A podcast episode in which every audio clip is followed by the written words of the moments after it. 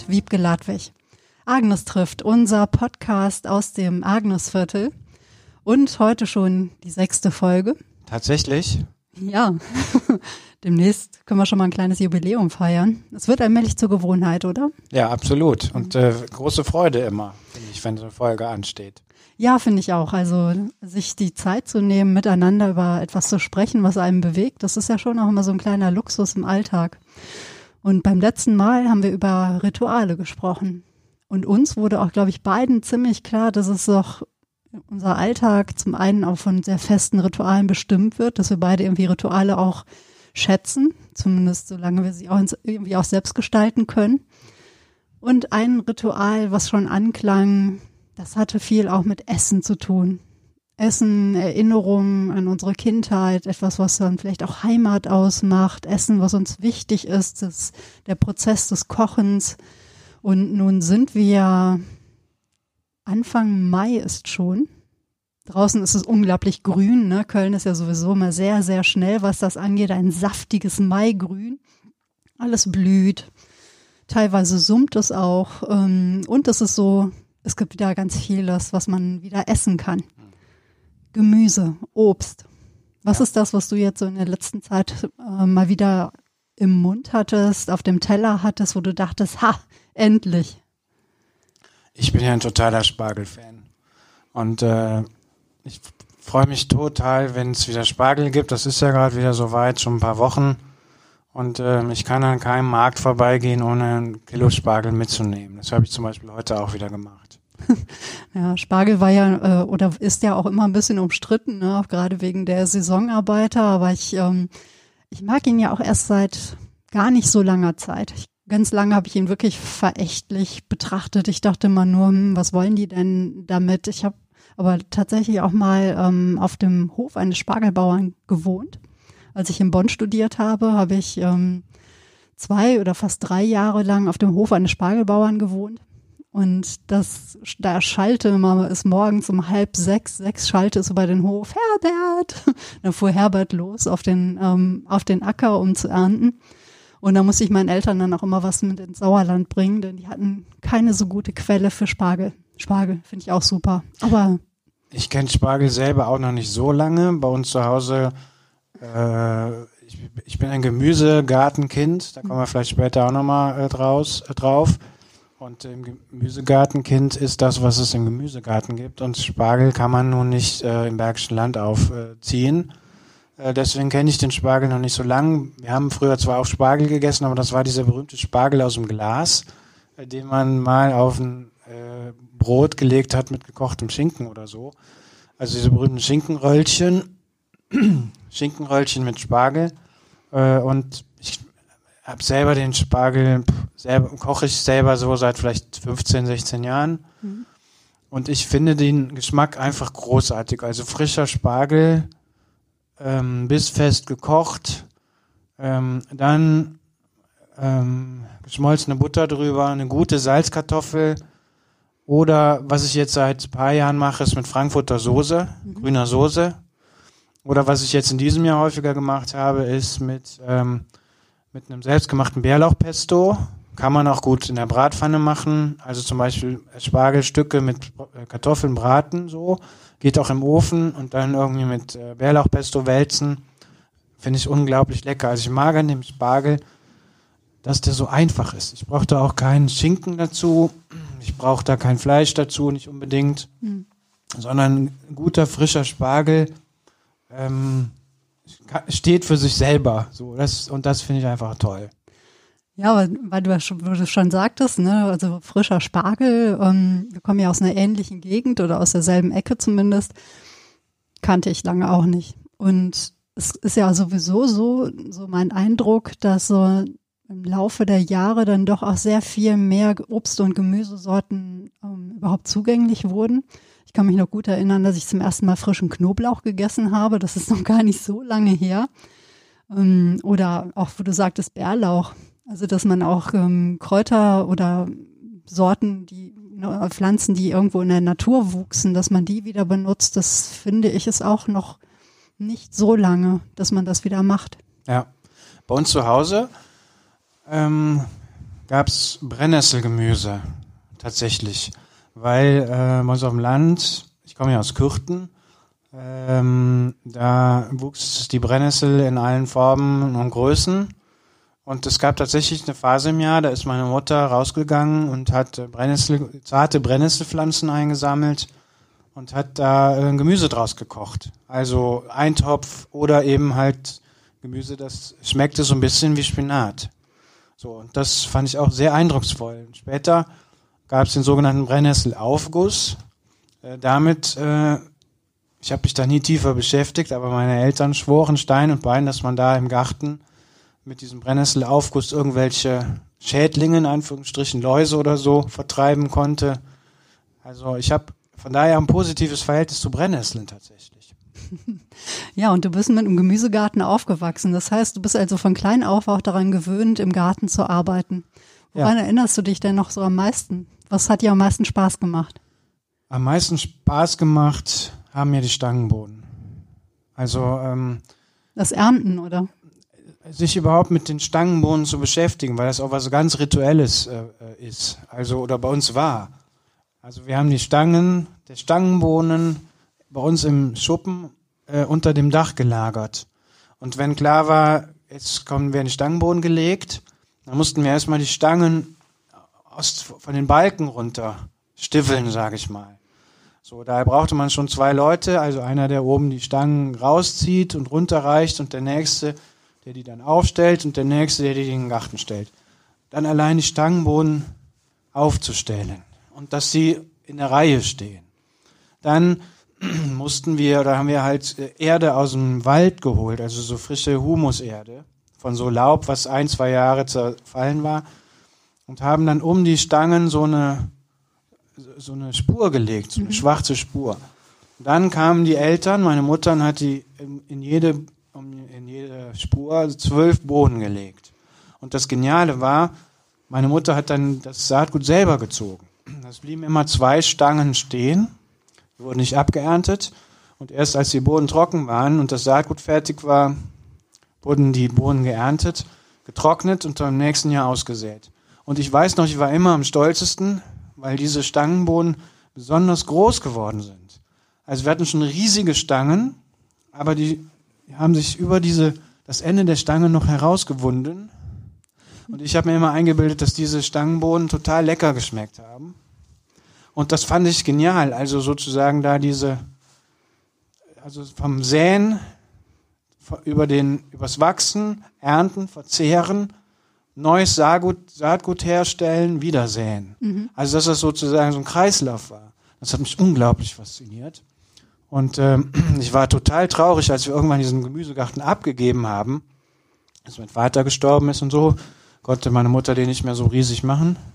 Und irgendwann ist diese Ära der Stangenmohn hat geendet. Und zwar in dem Moment, als wir keine Boden mehr getrocknet haben. Mhm. Da war sozusagen diese diese Saatserie, die über Jahre weitergegeben worden war, die war, die gab es da nicht mehr. Mhm. Und ich weiß noch genau, es mag jetzt blöd klingen, ich war da total traurig, weil es klar war, hier geht eine Stangenbohnen-Ära zu Ende. Ja, ich meine, da muss man schon was loslassen. Ne? Ich meine, die Stangenbohnen haben dir natürlich ähm, an jedem Tag gezeigt, in welchem, in welcher Phase des Jahres du dich befindest.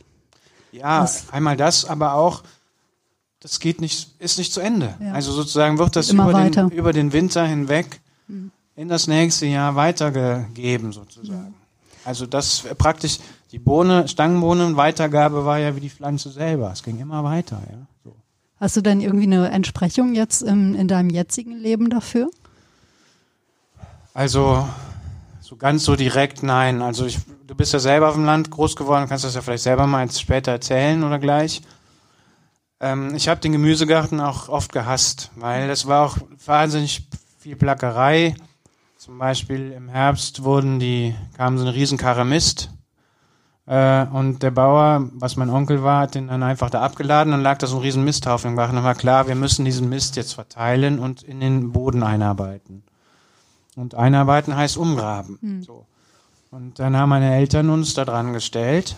Und das war wahnsinnig anstrengend und auch einfach Scheiße auf Deutsch gesagt. Weil, ja, du wühlst dich da ja. sozusagen Stunde um Stunde und Tag um Tag wühlst du dich durch diesen Boden. So. Mhm. Und sagen wir mal, trotzdem beides zu haben. Also ähm, diese Mühe des Herbstes und dann regnet es auch manchmal und so weiter.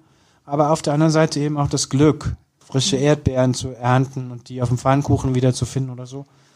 Das hat, äh, sagen wir mal, meine, mein Verhältnis zum Lebensmittel unglaublich geprägt. Und ich bin, glaube ich, jemand, der äh, deswegen gerne kocht, gerne mit Gemüse umgeht, Gemüse auch sehr schätzt und ähm, und äh, Gemüse und Gartensachen haben bei mir einen Stein im Brett. So, das würde ich sagen, ist schon das Erbe von früher.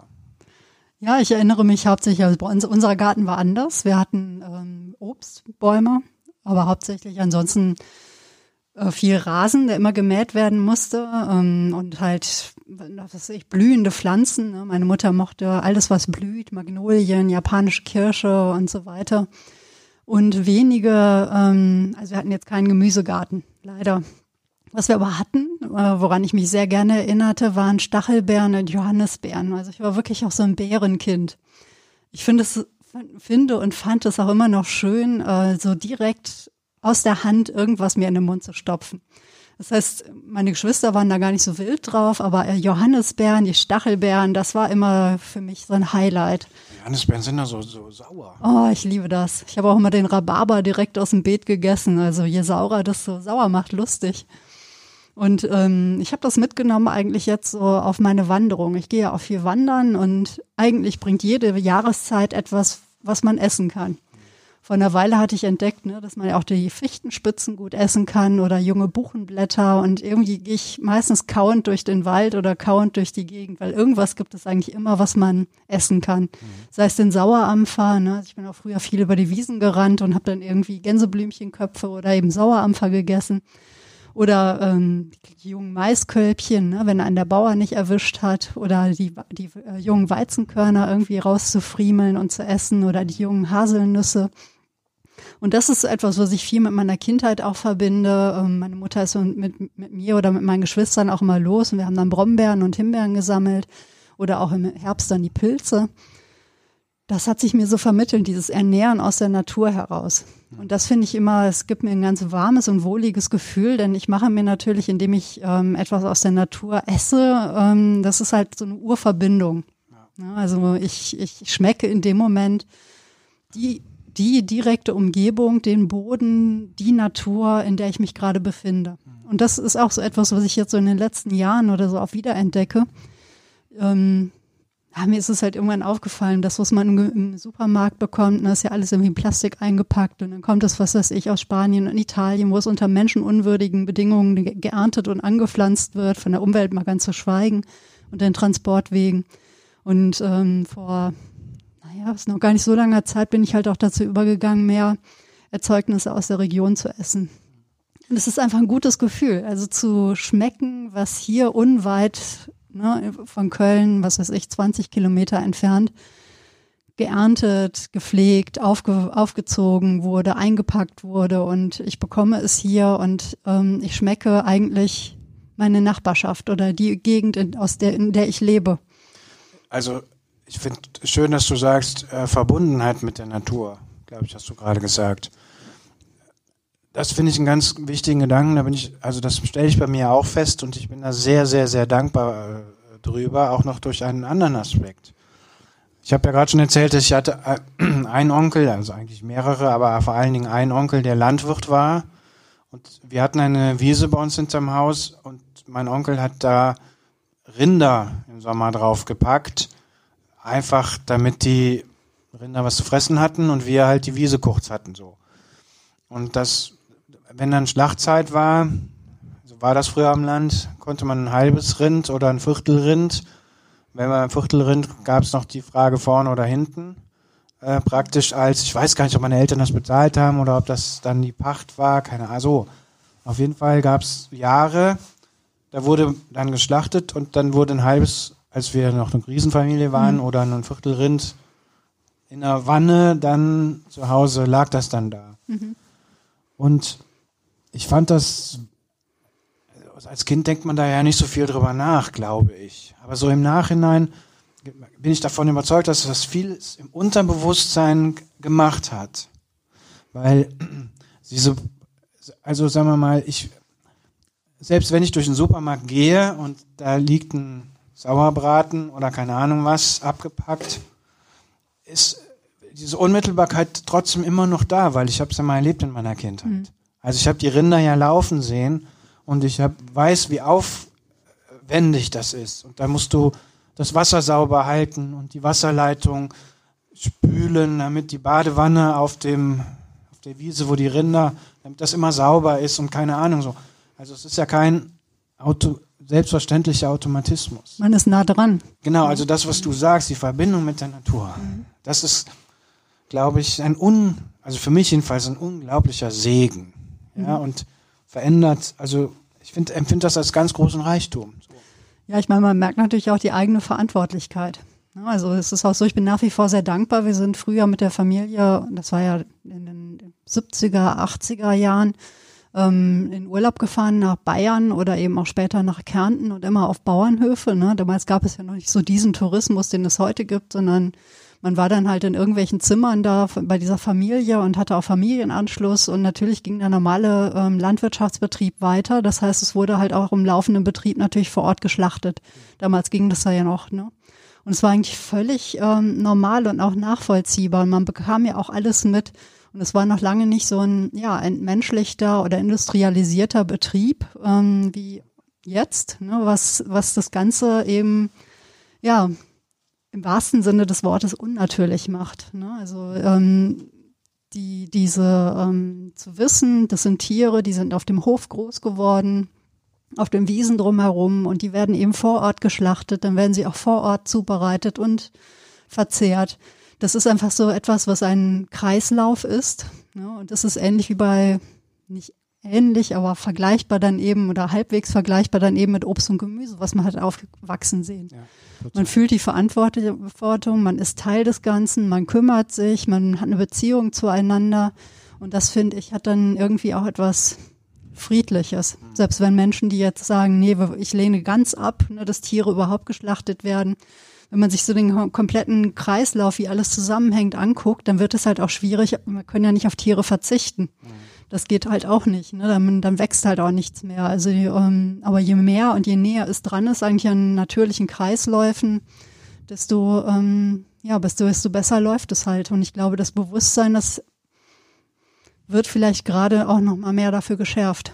Also ich merke es ganz klar bei mir, also indem ich halt vieles hinterfragt habe. Ne? Das fing an mit kein Plastik und bitte auch Obst und Gemüse und natürlich auch äh, Fleisch aus oder Milchprodukte ähm, aus Verhältnissen, aus Bedingungen, die irgendwie auch vertretbar sind, ne? also im menschlichen, tierischen, natürlichen Sinne.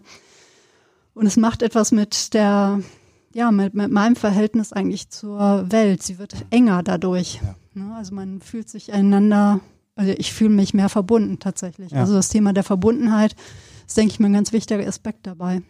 Und da fand ich ganz interessant, als wir uns hierauf vorbereiteten, ne, ähm, kamen ja auch so Stichwörter eben wie Heimat und Erinnerungen und wie sehr dann eben auch Kindheit geprägt hat. Du hattest gerade erzählt vom Gemüsegarten. Aber es gab ja dann auch noch so eine Frittengeschichte. Du musst unbedingt diese Frittengeschichte erzählen. Ja. Also, wenn man ein Gemüsegartenkind ist und in einer Familie aufwächst, die einen Gemüsegarten hat, dann bestimmt der Gemüsegarten und die Fruchtfolge und das bestimmt den Speiseplan. Und ich weiß immer, ich erinnere mich immer noch ganz genau, es ging los mit Melde.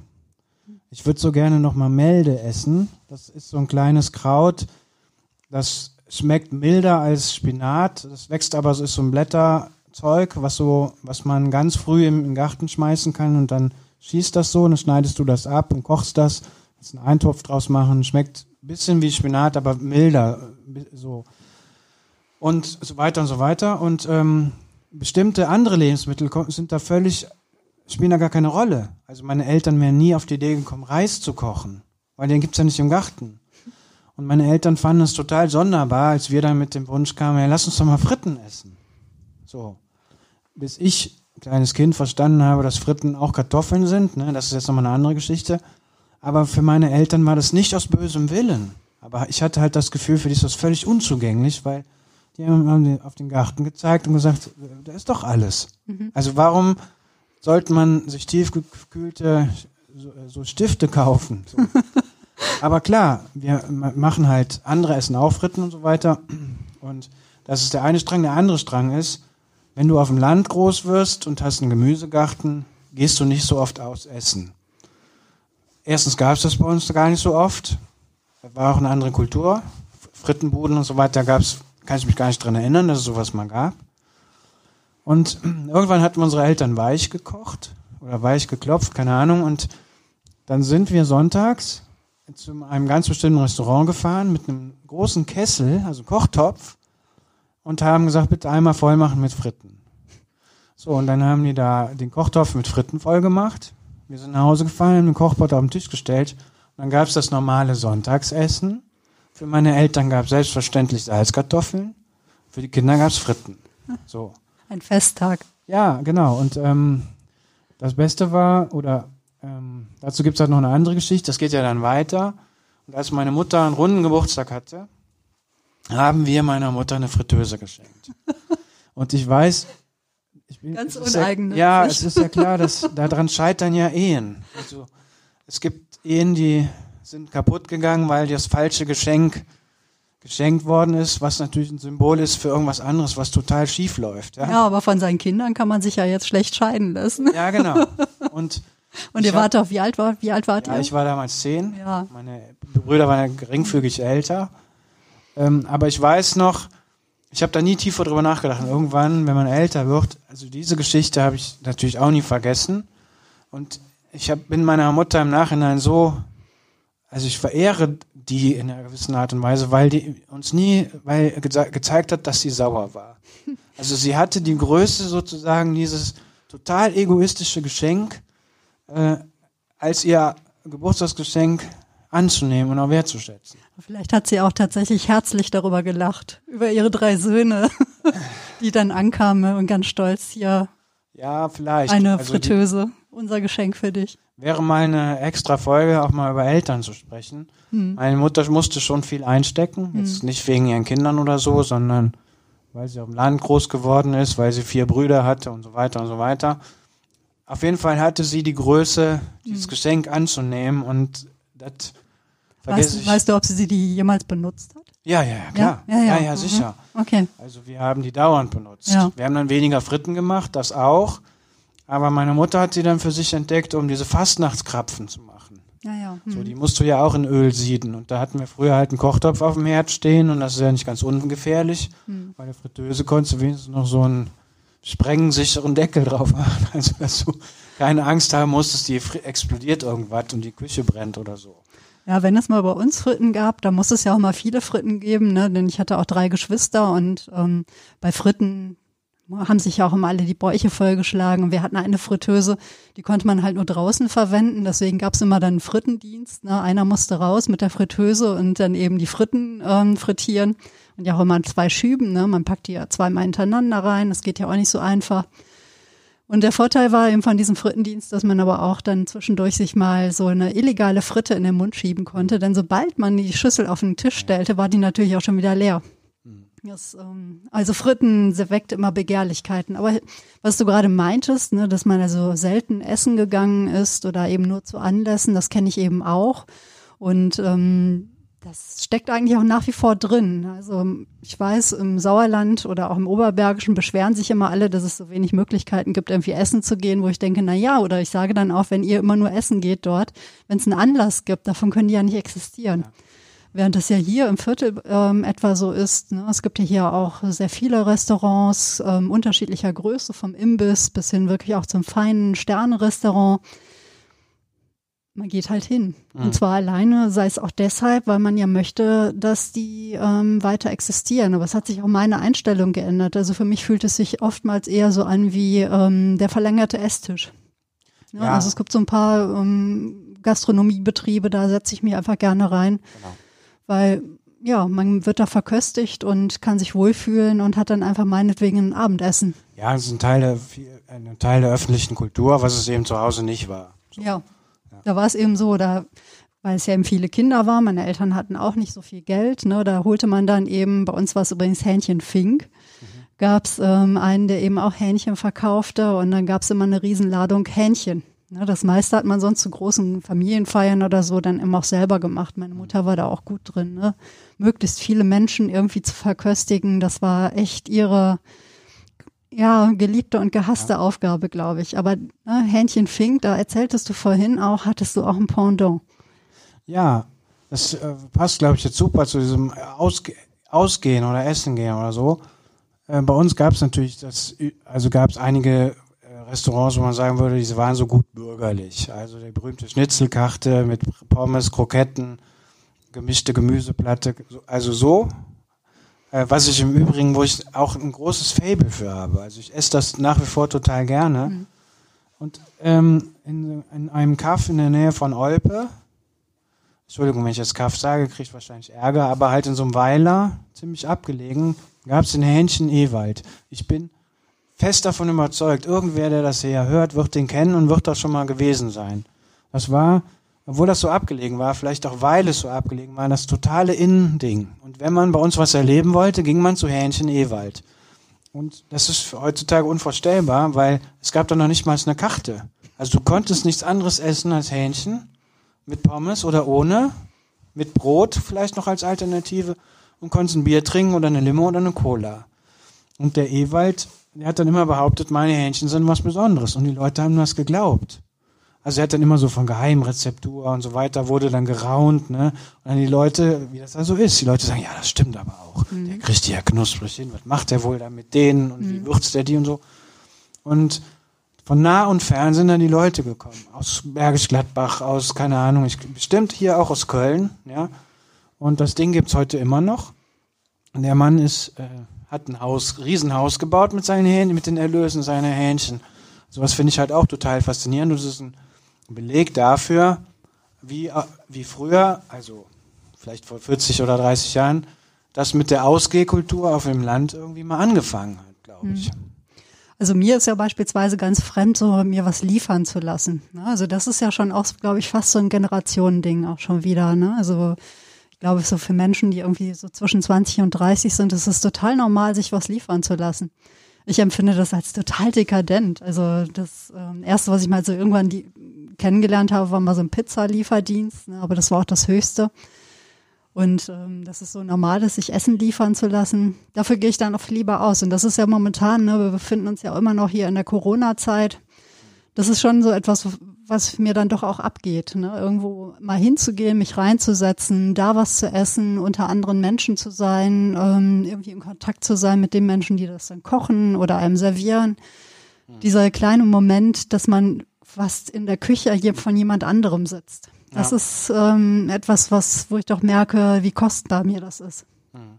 Mich bekochen zu lassen. So gar nicht mich selbst bekoche oder auch andere. Ähm, ich finde es beispielsweise hier bei uns im Viertel gibt es ja den Meister Lampe. Ne? Das ist, ähm, der hat ja angefangen eigentlich so mit dem Eingewecktes zu verkaufen. Dann gab es die Spießbratenbrötchen, irgendwann gab es den Schnitzel Donnerstag dann auch verschiedene vegetarische Gerichte und weiß der Himmel was. Und äh, bei ihm gibt es halt momentan wie bei vielen anderen ähm, Gastronomiebetrieben im Viertel auch einen Abholdienst und einen Lieferdienst.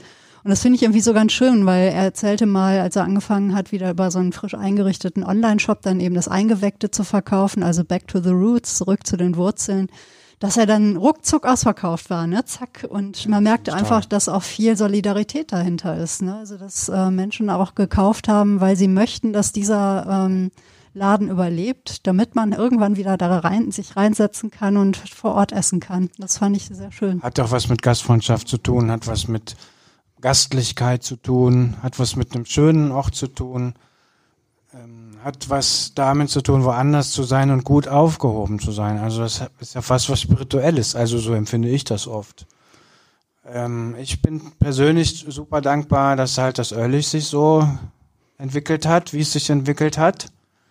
Weil ähm, ich die jungen Leute, die das machen, also das finde ich, das, das gönne ich denen total. Mhm. Das ist ja eine schwierige Stelle, glaube ich, da ein Lokal zu haben in der heutigen Zeit, weil es auch nicht mehr so ganz Lauf Gegend ist, ne? Nee, man muss schon hinwollen. Man muss schon hinwollen, genau.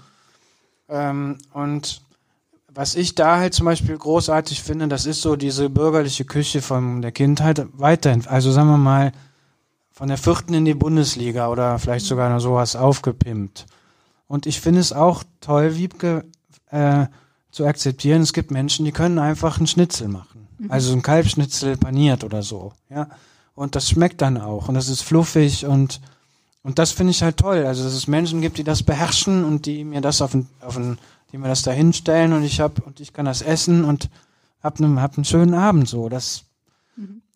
das ähm, ja, ja, das macht dann einfach Spaß. Ja, genau, das macht einfach Spaß. Man fühlt sich wohl und jemand umkümmert einen. Genau. So, das ist ja so was, wo man mich auch extrem enttäuschen kann, muss ich sagen. Also ähm, wenn wenn ich in Restaurants bin oder in eben sonstiger Gastronomie, auch klein, wie, egal wie klein oder groß, und ich merke, dass man nur so abgefertigt wird.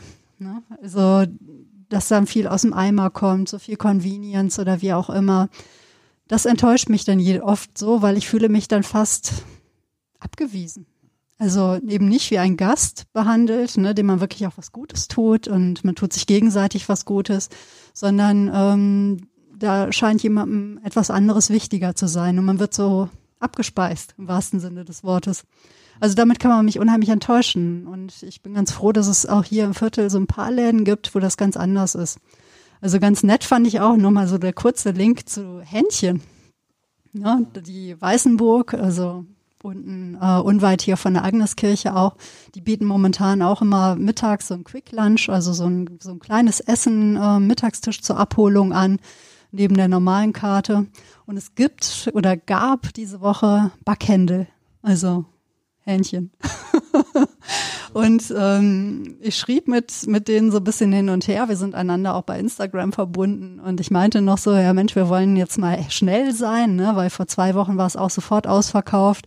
Und quasi zwei Tage vorher schon mal das Backhändel bestellen und dann schrieb er zurück schon alles ausverkauft. Mhm. Und ich hatte so die Ahnung, als du das vorhin erzähltest oder als ich das auch erzählte mit den Hähnchen, dass, glaube ich, ganz viel Kindheitserinnerungen an diesem Gericht ausgerechnet ähm, da sind. Ich muss ja sagen, zu unserer Zeit war ja vegetarisches Essen einfach auch so hieß es einfach nicht. Ne? Also ich muss sagen, ich habe als Kind kaum Fleisch gegessen, eben, eben hauptsächlich mal ein Hähnchen oder im Urlaub mal ein Schnitzel. Und ansonsten hieß es immer nur, nee, die isst ja nur die Beilagen. Da hieß es, wenn man eben kein Fleisch gegessen hat, dass man denn die Beilagen gegessen hat. Und das, äh, da denke ich oftmals dran, weil ähm, im Grunde wäre es mir manchmal auch lieber, ne, bei manchen Gerichten einfach nur die Beilagen zu bekommen. Wobei bei uns, also habt ihr zu Hause auch von Beilagen gesprochen? Oder nur wenn ihr woanders war, also wenn ihr aus wart? Mm, nee, es hieß schon auch immer wie immer Beilage. Ich weiß das, auch nicht. Bei uns mhm. zu Hause gab es das Wort eigentlich gar nicht. Da gab es Mittagessen. Ja. Und äh, ich kann mich nicht dran erinnern, dass es da eine Hierarchie der Lebensmittel gab. Mhm. Sondern bei meine Eltern hatten riesen Hochachtung vor der Kartoffel. Ja gut, die habt ihr halt auch selber angebaut. Genau, ne? haben wir selber angebaut. Mag sein, dass das eine Rolle gespielt hat. Und äh, Beilage kenne ich eigentlich nur, als wir, wenn wir nicht zu Hause gegessen haben. Also mhm. wenn wir mal, was jetzt nicht so oft vorkam, in einer Geburtstag hatte, aber auch nur einen Runden oder was weiß ich, so, äh, da sind wir halt auch mal äh, ausgegangen, ganz selten. Dann kam natürlich die Frage, was, welche Beilage, so, mhm. ja. Und ich bin da ehrlich gesagt auch, tut mir leid, wenn ich das nochmal sagen muss, super dankbar für. Bei uns gab es noch den Sonntagsbraten, mhm. also so. Und äh, der wurde dann auch manchmal bestellt in der Metzgerei. Und das wurde auch richtig zelebriert, ne? Der wurde dann halt angebraten und angegossen und dann gab es einen Bräter und dann brutzelte der da stundenlang und so. Dann wurde der aufgeschnitten. Jetzt nicht, dass mein Vater den aufgeschnitten hätte, so ein Quatsch nicht, aber ähm, bei uns gab es auch noch die Tradition, sich eine Bratwurst zu teilen. Mhm. Also bei uns gab es dann oft irgendwas mit Eiern, weil wir selber Hühner hatten, aber dann gab es vielleicht mal eine Bratwurst mhm. mittags.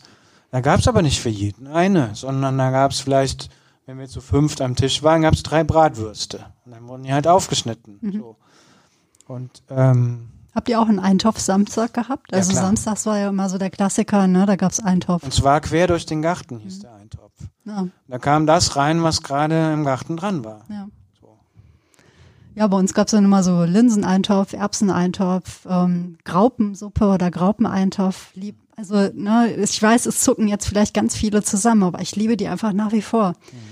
Ich, es, es ist ganz lustig. ähm, Es, da spaltet sich das auch so in der Familie. Meine älteste Schwester beispielsweise, die gruselt es total, wenn, also Eintöpfe kann die nicht essen. Ich muss sagen, vielleicht habe ich ganz andere Erinnerungen an meine Kindheit, aber ich mag die nach wie vor. Das Einzige, was ich nie mochte, war so grüne Bohnen, so ein Sch- Schnibbelbohnen-Eintopf, weil ich grüne Bohnen früher einfach nicht mochte. Aber die gab's ja dann auch, Gemüse gab's ja dann einfach oft ziemlich verkocht. Man kocht ja Gemüse einfach inzwischen auch ganz anders Ja. ne, als ähm, früher, wo man alles irgendwie hat 30 Minuten erstmal verkochen lassen, damit das schon gar keinen Biss mehr hatte. Ja, stimmt. In gewisser Hinsicht, äh, bei ein paar Sachen bin ich schon auch dankbar, dass sie sich weiterentwickelt haben, aber ähm, ich habe auch einen Aspekt, äh, als wir darüber gesprochen haben, mich nochmal dran erinnert, gerade, ähm, ich bin auch ein Freund davon, Geschmäcke ziehen zu lassen. Also, es ist äh, erstaunlich, dass wir wieder so viel über Erinnerungen gesprochen haben beim Thema Essen, aber es gibt, also zum Beispiel bestimmte Geschmäcker, habe ich mich mit abgefunden, dass das vorbei ist. Also zum Beispiel Endivensalat. Ich hab, erinnere mich noch ganz genau an den Geschmack, weil den gab es bei uns früher sehr häufig, Endivensalat mit Kartoffeln.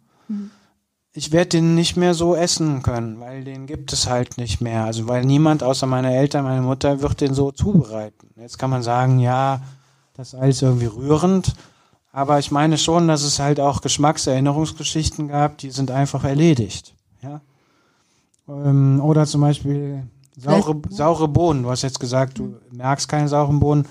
Bei uns zu Hause war das ein Fest. Also saure Bohnen selber eingelegt, dann irgendwie mit so kleinen Schinken, äh, Würfeln, ja.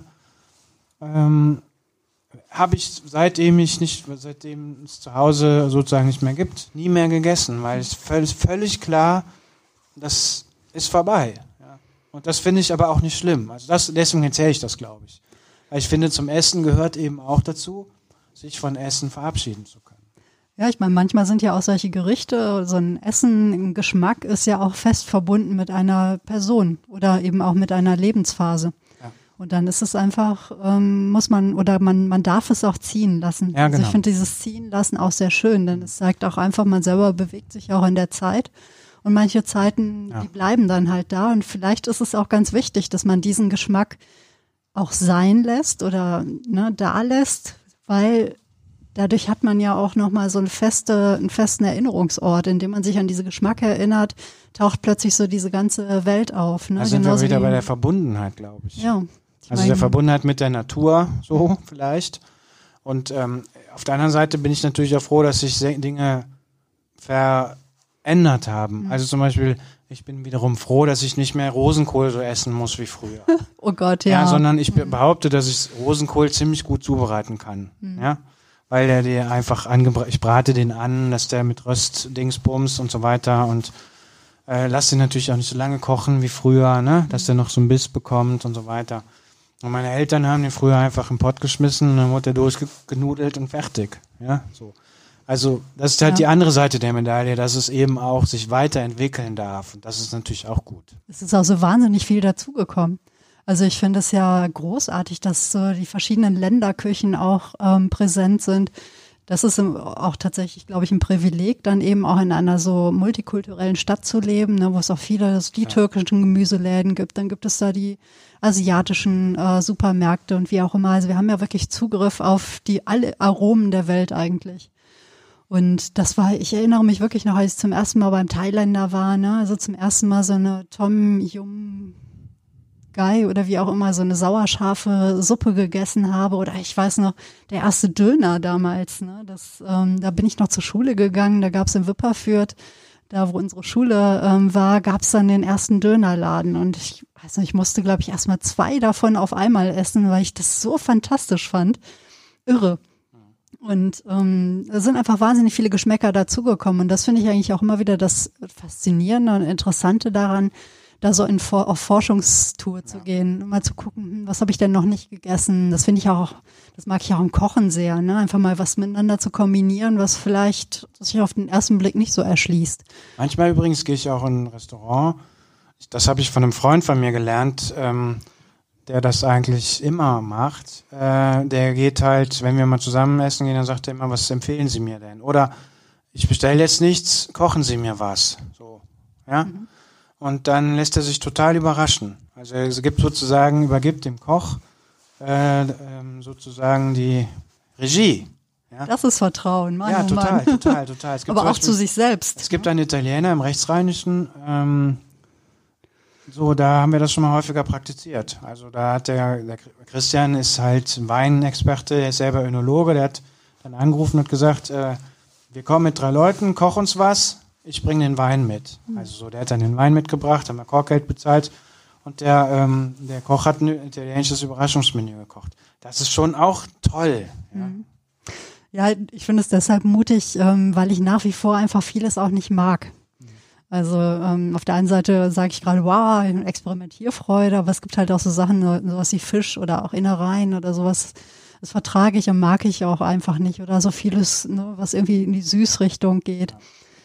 Da wird's dann schwierig. Da habe ich dann, da fehlt mir dann das Vertrauen eigentlich äh, in, in die Küche und auch in, mi- in mich selbst. Also da bin ich auch schon eine recht konventionelle Esserin, habe ich manchmal das Gefühl. Nichtsdestotrotz, wo du gerade Wein sagst, ne, Wein ist ja auch so etwas äh, Faszinierendes, finde ich, wie man einen Geschmack für eine Gegend bekommen kann. Also, dass äh, egal in welche Region man fährt, finde ich es immer ganz, ganz aufregend, auch den Wein aus der Region zu trinken, weil man den Geschmack dessen bekommt, worauf man eigentlich geht, wo man, ne, die Luft, Ja. den Boden, die Umgebung, die Gerüche. Also Gerüche ist ja ähnlich wie Geschmäcker auch so ein Erinnerungsträger. Auch Das ist, super äh, Thema mal für eine eigene Sendung. Total. Also ich finde Gerüche, das ist so etwas, da ploppt einfach gleich so viel zu. Ja. Ne? Wie riecht der Sommer? Wie Ja, ja, riecht, weiß ich nicht. Ich fürchte, wir haben uns hier in, äh, in äh, wie sagt man, Rage nicht, aber wir haben uns hier äh, eifert auch nicht. Ich weiß gar nicht, was Ähm, wir hier gemacht haben. Auf jeden. Fall sind wir schon viel, viel länger am Reden, als wir es eigentlich Oh. wollten. Und ich habe jetzt Hunger. Und ich habe auch Hunger. Ja. Und äh, stellen fest, äh, auch das Thema Essen ist unerschöpflich, also Mhm. zumindest mit dieser Folge noch nicht beendet. Und ich freue mich aber schon sehr, wenn wir vielleicht auch einige von denen, die wir heute erwähnt haben, Ja. dann auch mal als Gast haben können.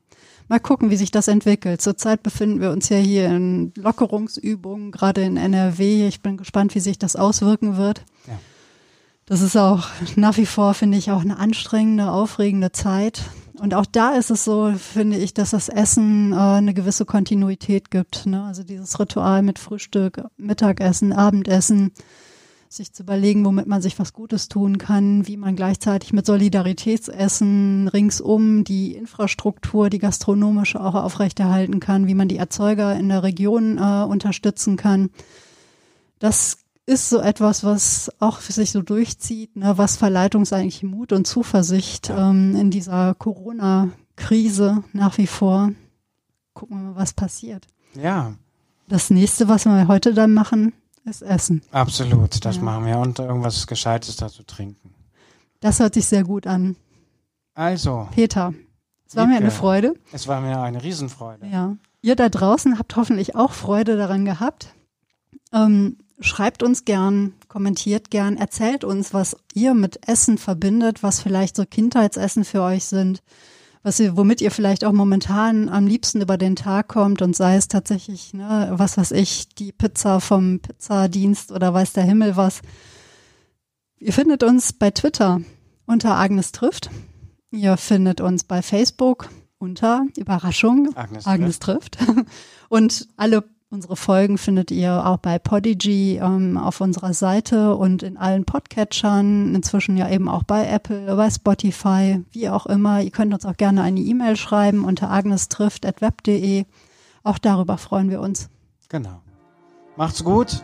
Ja, bleibt gesund, esst was Gutes. Bis bald.